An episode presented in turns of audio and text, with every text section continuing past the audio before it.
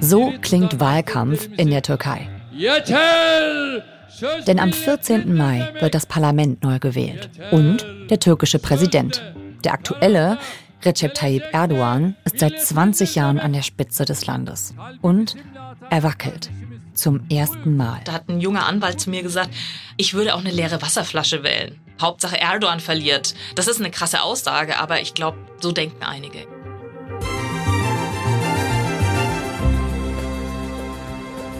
Erdogan ist so mächtig wie kein anderer türkischer Präsident vor ihm. Er hat die Gewaltenteilung ausgehebelt, Meinungs- und Pressefreiheit eingeschränkt, politische Gegner systematisch ins Gefängnis gebracht und die Türkei von der parlamentarischen Demokratie in ein Präsidialsystem gewandelt. Könnte diese Wahl jetzt das Aus sein für den Autokraten? Und was bedeutet der Wandel für Deutschland? Ihr hört 11KM, der Tagesschau-Podcast. Ein Thema in aller Tiefe. Mein Name ist Viktoria Michalzack. Heute ist Montag, der 24. April. Katharina, hallo. Hallo, grüße dich. Katharina Willinger ist unsere Korrespondentin im ARD-Studio in Istanbul.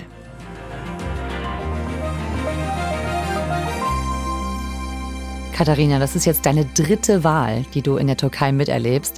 Mitte April hat Erdogan ja seinen Wahlkampf offiziell gestartet. Merkst du da jetzt bei seinen Auftritten einen Unterschied?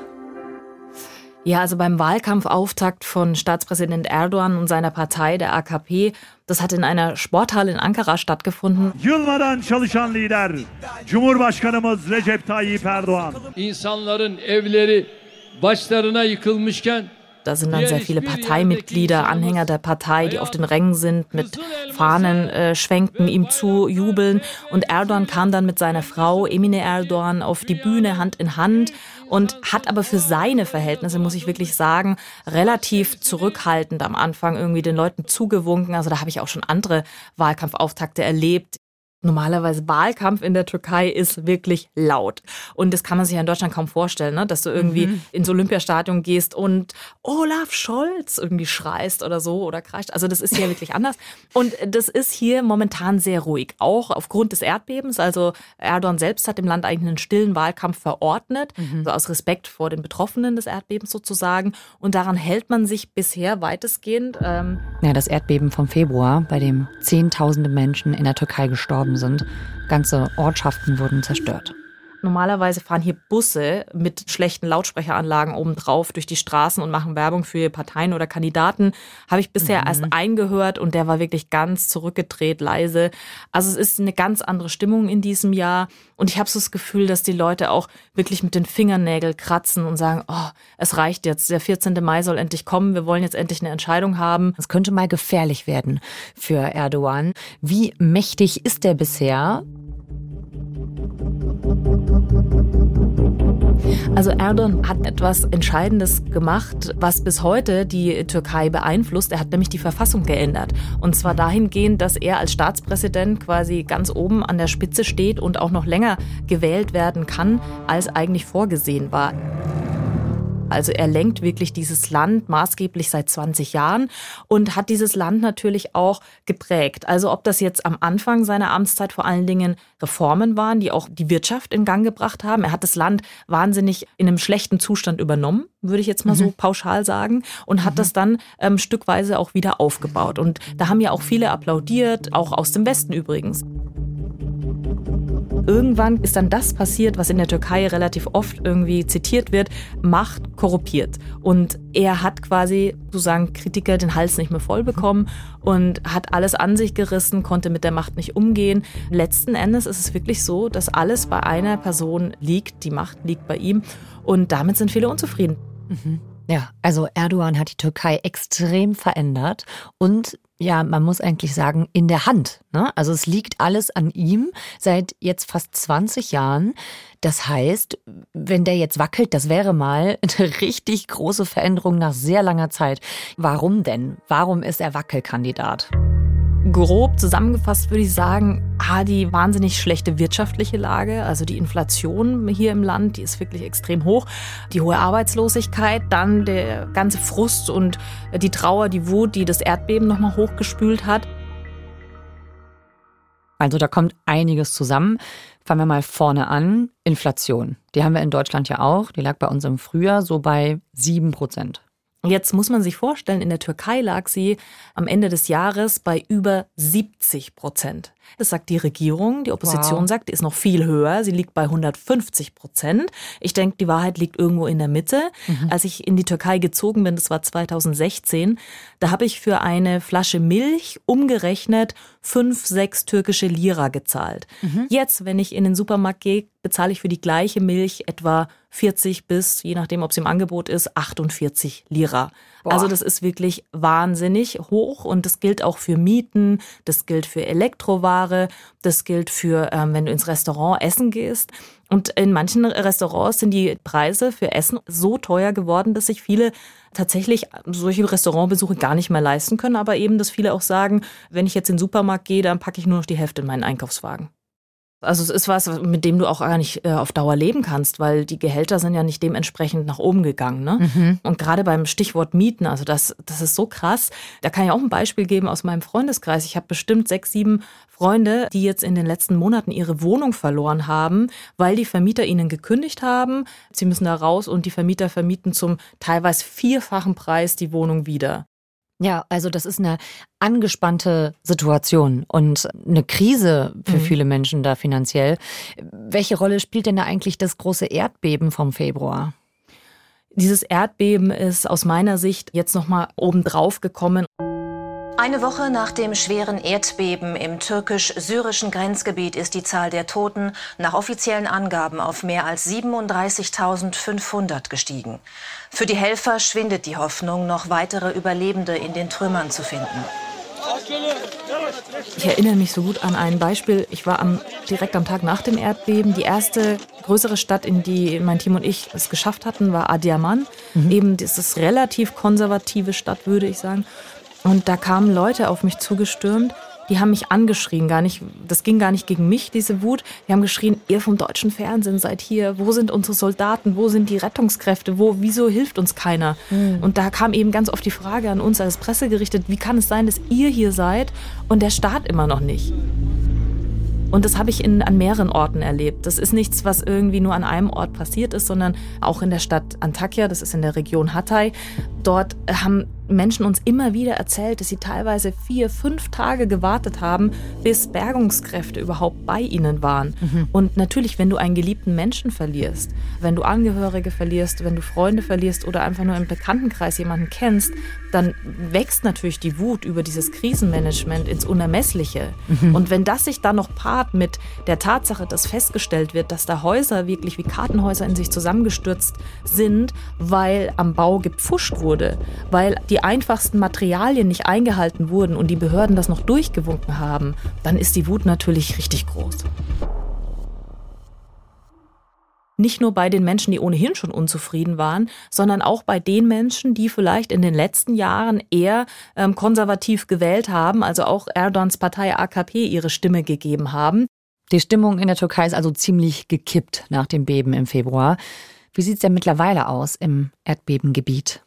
Wir waren ja in den Tagen, in den Wochen nach dem Erdbeben immer wieder in den betroffenen Regionen unterwegs und ähm, einige dieser Städte, das sind eigentlich Hochburgen der Erdogan-Partei gewesen. Also das Beispiel Kahramanmaraş oder auch Adiaman, das sind Städte, in denen ähm, die wurden sehr stark vom Erdbeben zerstört. Mhm. Da hatte die AKP bei den letzten Wahlen einen Stimmanteil von ja 70 Prozent zum Teil. Mhm. Und da habe ich wahnsinnig viele Leute getroffen, die gesagt haben, nö, ich bin so wütend immer noch über das schlechte Krisenmanagement und aber auch über diese mangelnde Erdbebenprävention, die vielen jetzt natürlich erst bewusst geworden ist, dass ich diesmal ähm, der Erdogan-Partei meine Stimme nicht geben werde. Ich kann jetzt nicht sagen, ob die alle deswegen die Opposition wählen, aber es kann sein, dass sie einfach nicht zur Wahl gehen und davon profitiert am Ende dann ja auch wieder die Opposition. Aber, das sage ich auch immer dazu in meiner Berichterstattung, Erdogan ist ein Überlebenskünstler, ist ein politisches Chamäleon.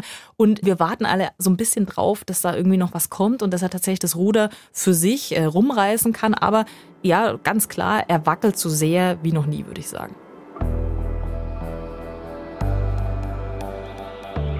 Jetzt hätte dann ja die Opposition eine Chance. Wer ist denn da dagegen Kandidat?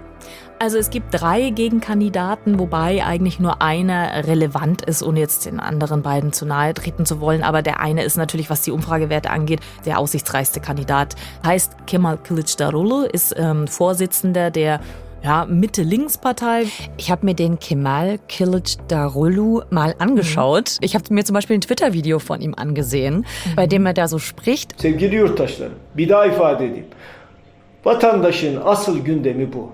Çünkü biliyorlar ki ben geldiğimde Er sitzt da so, also das ist so ein, ähm, so ein Mann, ein bisschen fortgeschrittenen Alters, so Anfang 70. Ja, genau. Und mit so einem weißen Schnurrbart und ähm, eigentlich so einem freundlichen Gesicht, einem Lächeln auch. Und mhm. der sitzt da so an seinem Küchentisch, einfach so in seiner Küche. Da ist kein professionell eingerichteter Hintergrund. Die Küche ist sauber, okay, aber da steht noch eine Flasche Putzmittel und der redet so ganz ruhig einfach und ähm, hat auch so eine ganz ruhige, eher kleine Gestik, würde ich sagen so war mein Eindruck. Wie ist denn deiner? So ein ähnlich oder wie nimmst du ihn wahr?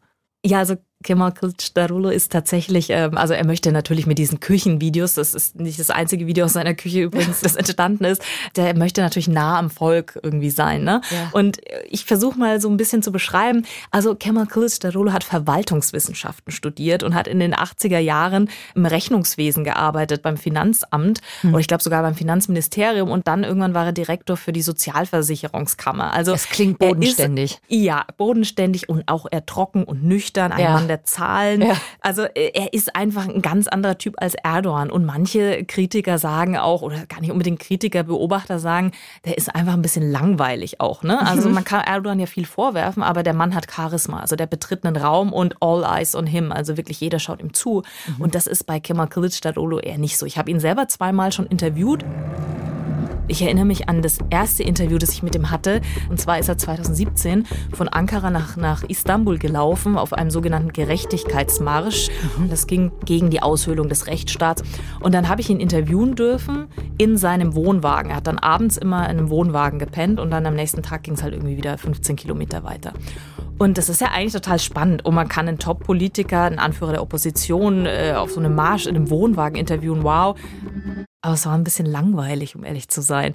Und äh, deswegen beschreibt dieses Video, das du gesehen hast, ihn, glaube ich, ganz gut, aber ich habe heute Morgen noch mal mit ein paar Freunden über ihn geredet, wie sie ihn beschreiben würden und habe gesagt, ja, der kommt uns irgendwie als Deutsch ein bisschen langweilig vor und dann haben die gesagt, wir sehnen uns nach Langeweile. Also wir wären echt mhm. froh, wenn die nächsten Jahre so ein Typ, der ein bisschen langweilig ist, unser mhm. Land regiert. Ah, okay, also vielleicht doch im Kontrast zu Erdogan, der ja eher ja. laut auftritt und groß inszeniert. Ja. Also da ist vielleicht Sehnsucht nach was Ruhigem.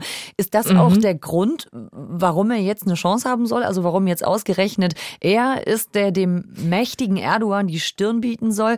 Wie hat das äh, eigentlich so weit geschafft?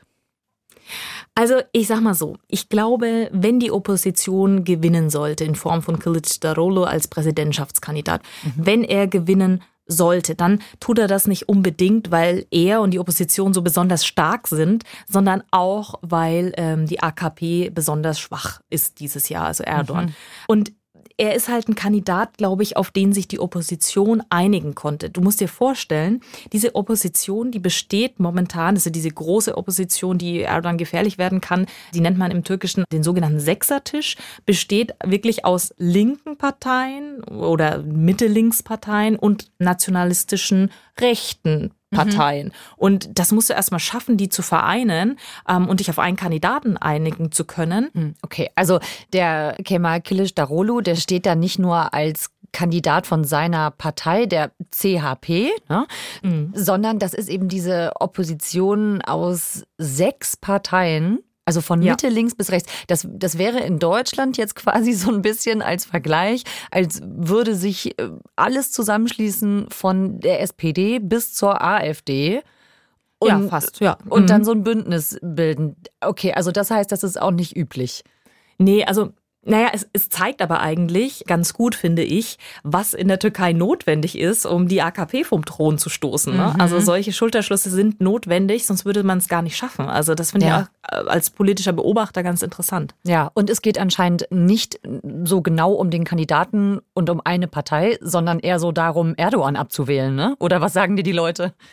Absolut. Es geht darum, dass Erdogan verliert. Und ähm, ich hatte irgendwie vor, das ist schon einige Monate her, erinnere ich mich an diesen Satz, weil ich ihn so ein bisschen skurril fand und aber auch gleichzeitig bezeichnet. Da hat ein junger Anwalt zu mir gesagt, ich würde auch eine leere Wasserflasche wählen. Ähm, Hauptsache okay. Erdogan verliert. Das ist eine krasse Aussage, aber ja. ich glaube, so denken einige, ja.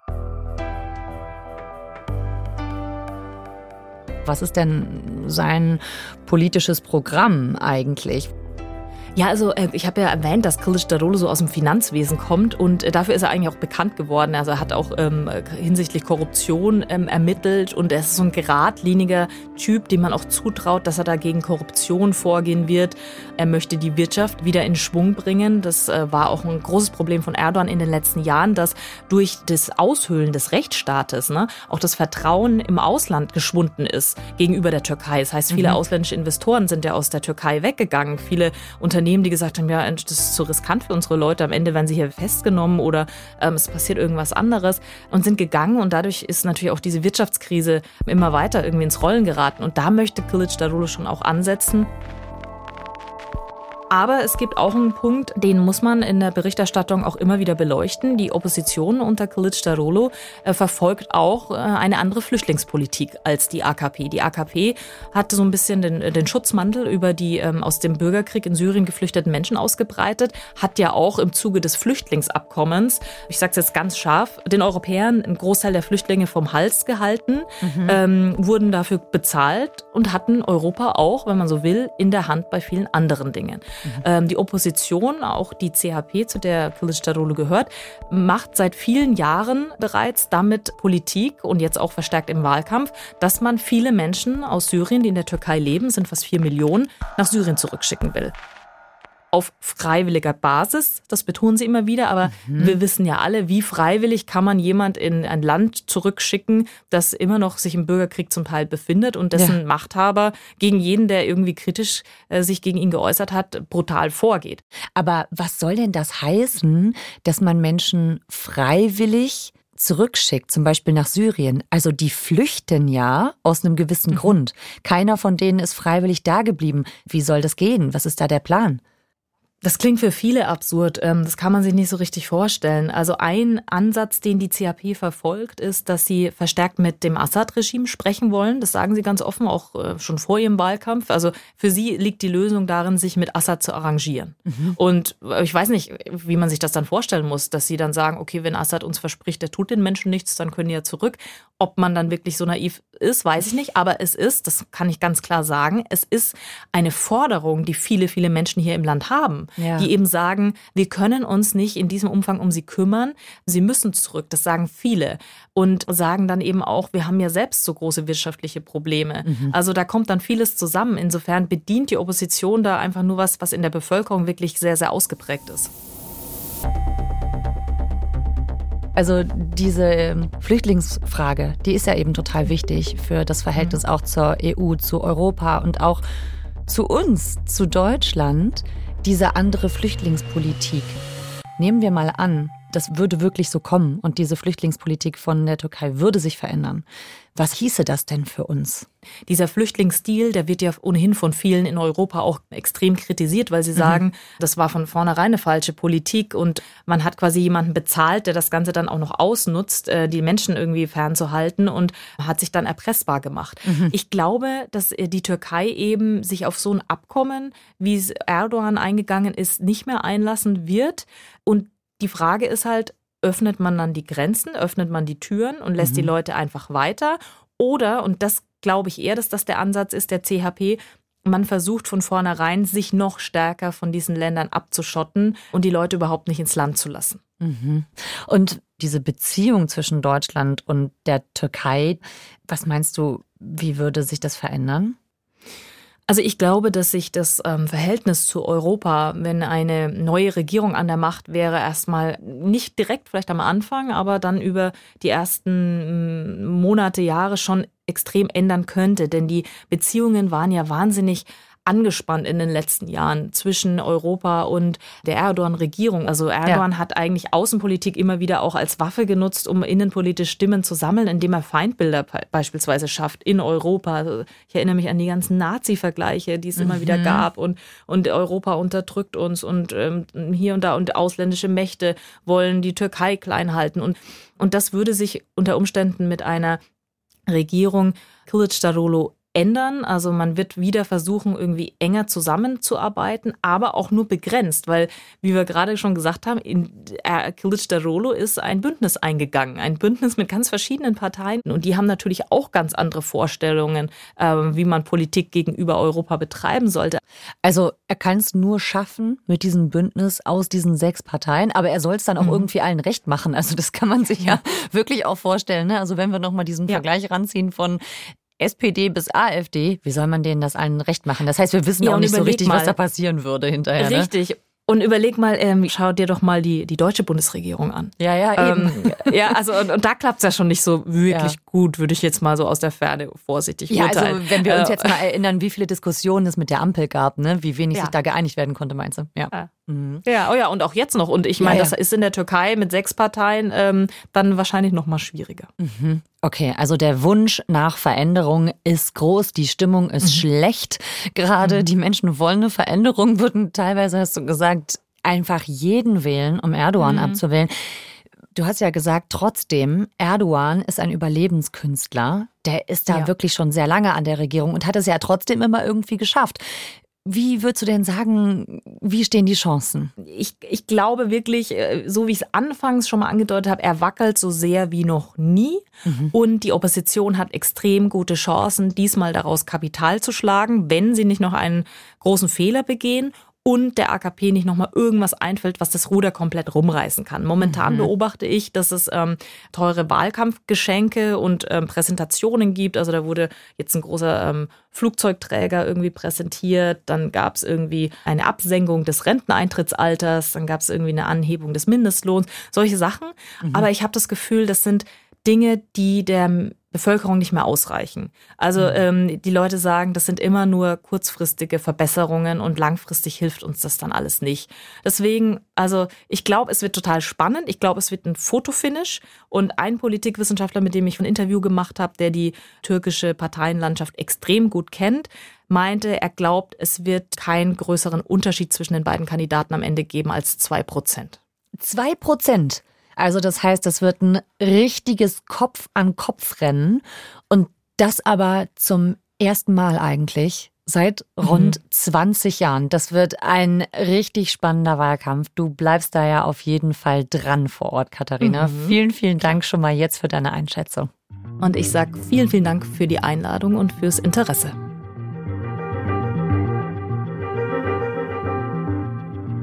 Das war 11KM, der Tagesschau-Podcast. Hat euch diese Folge gefallen? Dann schickt sie doch gerne weiter und abonniert uns in der ARD-Audiothek oder überall, wo es Podcasts gibt. Katharina Willinger begleitet die Wahlen für das ARD-Studio in Istanbul und hält euch auf dem Laufenden in der Tagesschau und dem ARD-Inforadio eurer Wahl. Wie die Wahlen in der Türkei am 14. Mai ausgehen, klar, das wissen wir jetzt auch noch nicht. Sicher ist, auch an diesem Tag wird es eine neue Ausgabe 6.30 geben, der News-Podcast, der euch jeden Morgen mit den wichtigsten Themen des Tages versorgt. Hört doch mal rein. Den Link findet ihr bei uns in den Show Notes. Autor dieser Folge ist Sebastian Schwarzenböck. Mitgearbeitet hat Katharina Hübel. Produktion Christoph von der Werf, Viktor Werisch und Eva Erhardt. Redaktionsleitung Lena Gürtler und Fumiko Lipp. 11KM ist eine Produktion von BR24 und NDR Info. Mein Name ist Viktoria Michalzack. Wir hören uns morgen wieder. Ciao.